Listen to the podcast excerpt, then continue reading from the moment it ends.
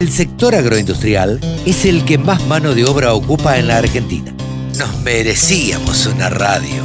www.laradiodelcampo.com Bien, y la Radio del Campo presente en el acto que se realizó en San Nicolás por autoconvocados, donde también estuvo presente la mesa de enlace. Así que gracias a Walter García, que estuvo presente allá, estuvo en la Radio del Campo y pudimos recoger estos testimonios. Eh, Marcelo Román Correa, eh, comerciante de Chipolete y Río Negro, acá presente para apoyar esta gesta muy importante que se está haciendo acá en San Nicolás. Bueno, ¿cuáles son los efectos de las políticas económicas por las cuales se ve compelido a, a- a asistir aquí? Eh, bueno, los efectos fundamentales que hemos sufrido nosotros en la zona han sido, bueno, lo- a, partir, a partir de los cierres, muchos cierres de comercios, muchas empresas fundidas, muchas empresas que ya venían golpeadas desde, el año pasado, del año 2019, 2020, hoy han cerrado sus puertas y han dejado mucha gente en la calle. Y por eso estamos acá para realizar este reclamo y para eh, apoyar a este sector que es muy importante para el desarrollo del país y además para justamente ir dando un punto final a este tipo de medidas que han sido totalmente negativas para el desarrollo de nuestro país y de nuestra economía. El Alto Valle, el Valle Medio, el Valle Inferior siempre han sido eh, un lugar muy importante para la producción. Para nosotros es regional porque es de esa región, pero es un, tiene un volumen de negocio muy importante. Sin embargo, en los últimos tiempos se ha venido deteriorando, muchas fincas abandonadas. ¿Cómo está la cuestión hoy? ¿Cómo se ve? ¿Cómo lo ve usted desde el comercio? Bueno, desde el punto de vista del comercio, eh, las ventas, eh, desde el punto de vista de, de- de unidades de productos, han bajado un 70%. O sea que hoy no hay empresa que pueda subsistir con esta carga impositiva, la cual no se ha reducido en lo mínimo a pesar de los cierres. O sea, hemos tenido eh, situaciones eh, muy complicadas para poder subsistir.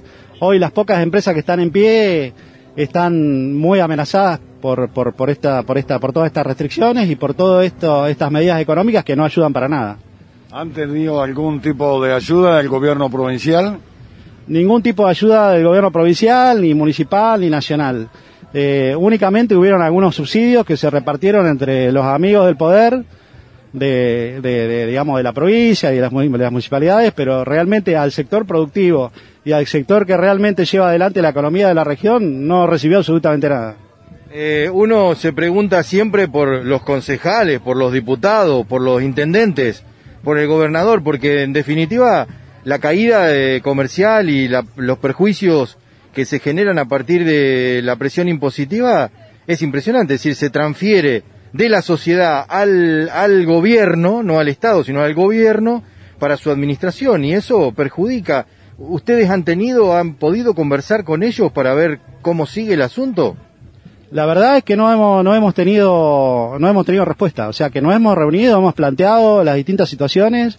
Cuando los primeros cierres del año pasado hubo una negativa absoluta, la, alineación del gobierno, digamos, del gobierno municipal, ya sea de Chipoleti, General Roca, Neuquén, eh, a- y a nivel gobernador, como en el caso de Anabela Carreras y el gobernador de, Neuquén, están muy alineados con el gobierno nacional, por lo tanto no toma ninguna decisión que no esté acorde con lo que decide el Poder Ejecutivo Nacional. Y eso nos ha perjudicado de manera significativa. Ustedes tienen relación con, con la gente, con, con la sociedad permanentemente, ¿no? A través de su, de su laburo. ¿Cómo están viendo a la sociedad? Porque es al final la sociedad la que le da el voto a Arabela Carreras. La sociedad está absolutamente cansada, desconforme. Eh, bueno, Chipolete ha sido uno de los epicentros importantes de lucha. Hemos logrado revertir el año pasado eh, cuando querían, digamos, querían imponer nuevamente las restricciones de volver a fase cero. El pueblo salió a la calle, todo el pueblo salió los, en auto, por supuesto, respetando las distancias, respetando eh, todo lo que tiene que ver con este, con este virus y bueno, logramos revertir de que no cerraran todo definitivamente y bueno, se cerró una parte, pero una parte que quedó abierta y eso nos, nos pudo permitir poder subsistir, porque si no directamente se fundían todos, no quedaba nadie. Esa es la realidad. Eh, ¿Cómo está el tema con, con los supuestos mapuches que han tenido muchas dificultades en los últimos tiempos? Ha habido toma de tierras, ¿Eso es solo para Neuquén o Río Negro lo sufre?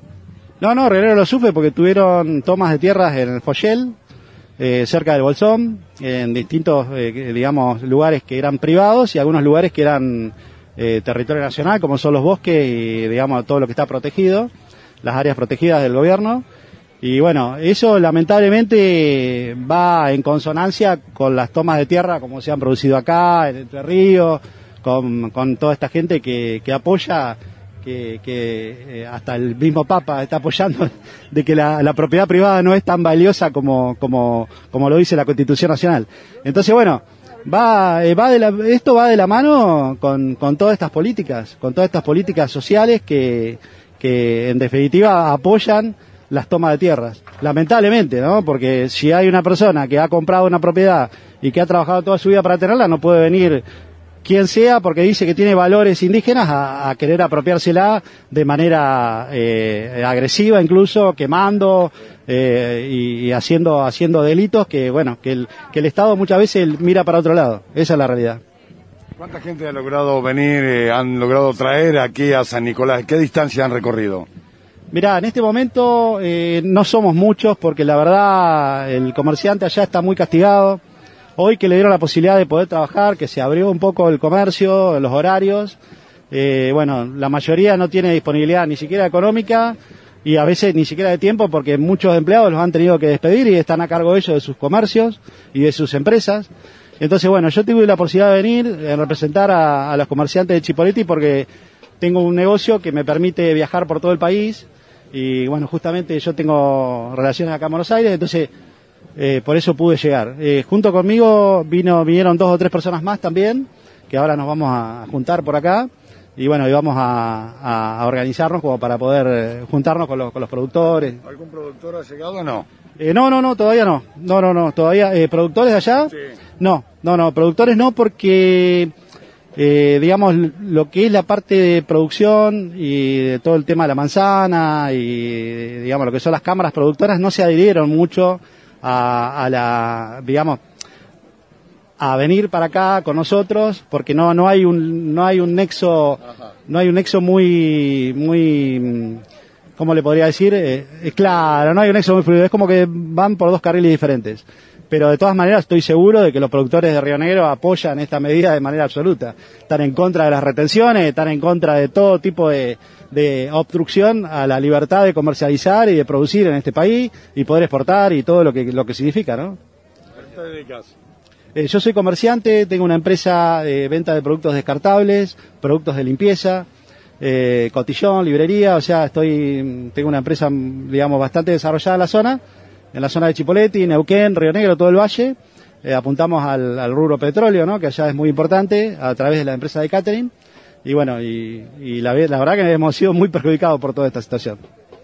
Diego Leonardo Rafael, soy el presidente de CAMIA, CAMIA es Cámara Argentina de Matarifes y Abastecedores de la República Argentina, ¿no?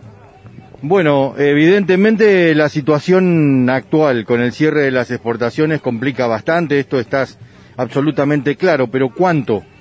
No, la verdad que hoy de las exportaciones acá se está demostrando el malestar y las malas políticas para todo el eslabón de la carne, ¿no? En toda la cadena esto ha traído a colación eh, pérdida de empleo, en estos momentos ya tenemos pérdida de empleo, aparte de tener salarios bajos para los trabajadores, la preocupación de cómo va a seguir esto de acá en adelante para los otros eslabones de la cadena. Eh, mucho se habló sobre el tema de subfacturación, sobrefacturación, eh, siempre se habla del tema de gente, de los matarifes, sobre todo los que no tienen frigorífico, que son usuarios, el, todo el tema del trucho, ¿Cuánto, cuánto eso es, cuánto hay de real? Que evidentemente en Argentina somos la capital del trucho, pero, pero digo, ¿cuánto hay de que eso tenga tanta influencia en la economía y en los precios, digamos, de la carne?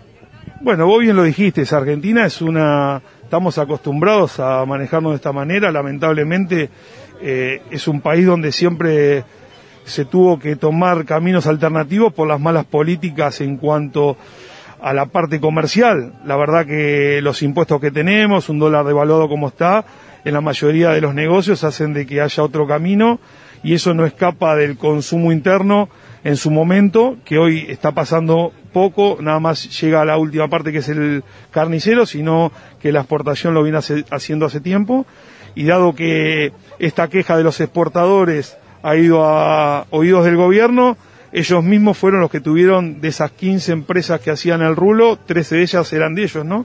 Así que creo que eh, quisieron identificar o quisieron eh, poner al Matarife en cabeza de esa de esa, mm, como diría, de esa evasión y la verdad que fueron los frigoríficos exportadores los que fueron que manejaron ese, esa estructura.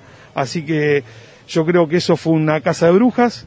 Nos llevaron hacia un lugar con el gobierno de que nosotros éramos los culpables, los sin fábrica de esta de, de, este rulo financiero. Y bueno, los papeles dijeron de que los matarifes en eso no estaban, eran las grandes fábricas exportadoras que la mayoría están situadas en el ABC.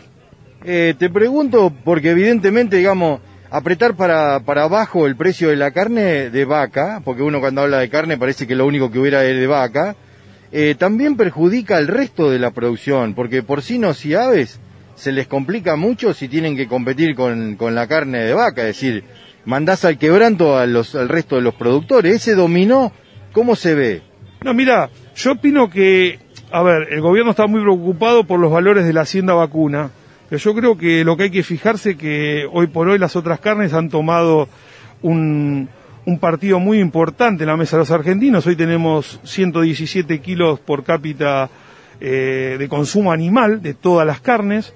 Creo que somos, estamos dentro de los cuatro países del mundo. Creo que eso no afectó a la mesa de los argentinos. El problema yo no creo que pase que se, les, se perjudiquen en este caso eh, el productor eh, de cerdo, el productor ovino o el de pollo. Yo creo que la producción en sí se está perjudicando porque todos estos descalabros que hacen de poca previsibilidad del negocio, más que todo en lo ganadero, que son ciclos muy largos, desincentivan al productor a que invierta, ¿no?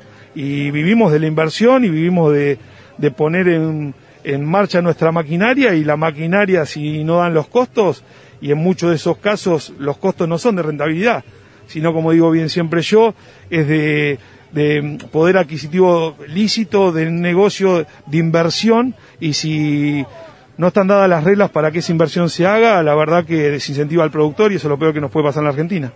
Te pregunto por el tema de que se habló eh, de una de, salir a la comercialización por cortes, Hace mucho en la Argentina se habla del box beef, del corte por lo sano, le podemos poner dos millones de nombres porque los hemos tenido. Eh, esto, eh, ¿ustedes cómo, cómo, cómo, les afecta, digamos? Eh, ¿Es positivo? ¿Lo pueden hacer? ¿Hace falta algo?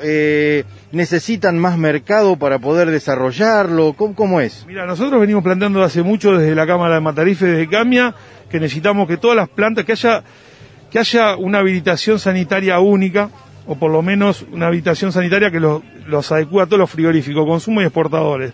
De esa manera nosotros como consumeros que hoy estamos participando en un nicho muy chico de exportación, podríamos acceder a otros nichos y podríamos compensar con el consumo interno, que si bien somos representantes del 80% de ese consumo interno, necesitaríamos cómo compensar ese producto. Ahora, la, a la pregunta que me hiciste vos del tema del troceo, Estamos afectados, creemos que es un camino a futuro, entendemos que hay mucha desinversión en las plantas frigoríficas, que es lo que nos tienen que dar ese producto ya finalizado y con todos los estándares sanitarios correspondientes, pero también entendemos que tienen que estar alineadas todas las provincias y todos los municipios de todo el país, si no eso no va a cumplir efecto. Y eh, Guillermo Gianassi, productor también de la zona del Triunfo de la provincia de Buenos Aires y asociado a la Federación Agraria. ¿Sensaciones después de esto? Ha sido un gran acto, eh, multitudinario, marcando claramente eh, la gran disconformidad que existe hoy en el campo y en vastísimos sectores de la población con respecto a las políticas públicas de este gobierno que no están dando respuesta a lo que estamos necesitando miles de productores a lo largo y a lo ancho de todo el país. Eh, muchos productores estaban esperando algo más, es decir, una movilización, un paro. Después del paro ganadero que fue muy exitoso, incluso muchos hablaban de 30 días de, no comercialización de grano, estaban dispuestos a hacerlo y vinieron acá tratando de encontrar esa, ese escape. ¿No se logró? Eh, No, lo, lo que pasa es que estamos dentro de un marco de institucionalidad. Hoy acá ha estado la mesa de enlace, han estado organizaciones de productores autoconvocados y en todos juntos estamos definiendo un rumbo que nos, seguramente las condiciones de cada una de las organizaciones en los próximos días determinarán cuál es el camino, cuáles son los pasos, pero sin duda que vamos a una protesta generalizada porque la situación es crítica. Hay que ser muy cautos, muy prudentes. Estamos en medio de un tremendo flagelo que es la pandemia que golpea duramente a nuestros pueblos. Yo soy de un pequeño pueblo en el noroeste de la provincia de Buenos Aires, en el Triunfo, que somos 1.500 habitantes y tuvimos cinco personas ya fallecidas, cinco eh, compañeros nuestros que ya no están. Entonces eh, hay que tener mucho cuidado también con toda esta situación y evaluar claramente cuáles son los caminos, pero sin duda que esto puede ser el inicio que marque una gran protesta a nivel nacional. Hoy Oscar Subarroca decía, si llegamos a perder el mercado de Hacienda de Liniers, lo vamos a lamentar. Y cuando dio un ejemplo, yo digo, va a hablar de los lecheros. Y no, no, no habló de los lecheros, pero los lecheros quisieran un mercado como el de Liniers. Mira, nosotros allá por el 2009, 2010, eh, en plena protesta del campo, teníamos una vez el mercado de Liniers de blanco y negro. Fueron cientos de vacas volando en reclamo de la situación que pasamos los productores. Y todos los días en el mercado de Liniers, ahí, bueno, había, mejor dicho, vacas volando de descarte, porque lamentablemente ahora ya vamos a tener que dejarla que se mueran en el campo porque los precios se están desplomando día a día por esta barbaridad que hizo el gobierno de impedir las exportaciones de vacas y de carne que no consumimos los argentinos al mercado chino en este caso. Ojalá esto se revierta, cambie, pero sin duda que eh, en el mercado de Liniers tiene que seguir manteniéndose. Es un faro, un referente para la producción de ganadera de toda la Argentina y sin duda que esto va a ser así. Eh, te pregunto si vos pensás que estas políticas que, que ha implementado el gobierno, que son claramente anti-inversión, porque así, digamos, es en general, acá estuvieron los del turismo, estuvieron los comerciantes, los productores, es decir, prácticamente todos los rubros, los consignatarios, eh, ¿culminan todas estas restricciones, culminan con las elecciones o se profundiza esa, esa brecha? No, sin ninguna duda que el gobierno, mucho antes de las elecciones, va a tener que cambiar sus políticas, en este caso hacia la carne, porque es un desastre lo que han hecho. Esto va a hacer que lamentablemente los productores eh, no tengamos qué hacer con nuestras vacas y no va a permitir que millones de argentinos consuman más bajo eh, de precio en las góndolas. Acá el problema grave que tiene la Argentina es un problema estructural de una altísima inflación que el gobierno no ataca, no controla y que lamentablemente hace que millones de argentinos hoy estén padeciendo la situación y pasándola muy mal. No somos los productores los culpables de que la carne valga, porque en estos últimos días ha bajado sustancialmente el precio de la hacienda en el mercado de liniero, en nuestra feria, en las ventas particulares, todos lo vemos, porcentajes importantes, 15, 20, 25%. Y en las carnicerías los precios, al contrario, aumentaron eh, un poco más todavía. Entonces, estamos ante un problema muy grave que el gobierno, para mí entender, debe atacar, resolver y, y- y definitivamente encontrar una solución. Iván Castelaro, eh, productor autoconvocado de Cañada de Gómez. Bueno, una, al finalizamos esta reunión que fue lo esperado, más que lo esperado. Sí, la verdad que emocionante, más de muchísimo, pero muchísimo más de lo esperado. Eh, al punto de, ca- de caer las lágrimas, porque la verdad ver a una Argentina unida, eh, ver a representada en todos los sectores que la están pasando tan mal y que ven que, el gobierno nacional en vez de darnos una mano y de ayudarnos a salir de- del pozo nos, nos hunde más y escarba con la pala a a más no poder para, para internarnos del todo y escuchar a los maestros querer dar clases, escuchar a los alumnos querer tener clases presenciales, eh, escuchar a un comerciante que se viene de Chipoletti, que, hace una pila de kilómetros para, contarnos que la está pasando realmente mal, de que esto no es la forma y que él está consciente, él y la mayoría de los ciudadanos argentinos estamos conscientes de que la producción y el trabajo es lo único que nos va a sacar adelante. Eh, y bueno, eh, después eh, cerrar con, con el acto de mesa enlace donde escuchamos a, los oradores y, y la verdad muy, muy, muy emotivo, defendiendo y, los oradores de- del- sector agropecuario fundamentalmente y remarcando eh, unir a la sociedad y remarcando los problemas que, está, que estamos pasando, creo que es el puntapié inicial de algo muy grande, de un cambio muy grande. Eh, por supuesto que cada vez que uno se junta, entiende los problemas del otro y acá nosotros, digamos, autoconvocados y mesa de enlace en algún momento, este, han, no sé si han estado con desaveniencia, pues si esto están negociando para allá y nosotros no estamos de acuerdo.